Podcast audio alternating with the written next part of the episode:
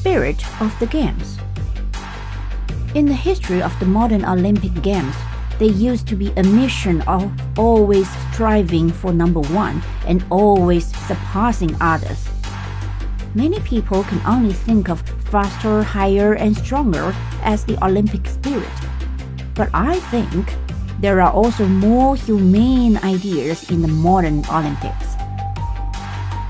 Self improvement is a part of sportsmanship that a country must hold. Gratitude can be reflected at any time, even in sports competitions. It is also a part of sportsmanship to be brave and never give up. People give up way too easy. They look for a quick and easy method. The reality is that you have to go through the valley to reach the mountain. The Olympics has never just been about some gold medals and rankings. Democracy, freedom, diligence, pioneering, enterprising, valuing the individual, respecting science.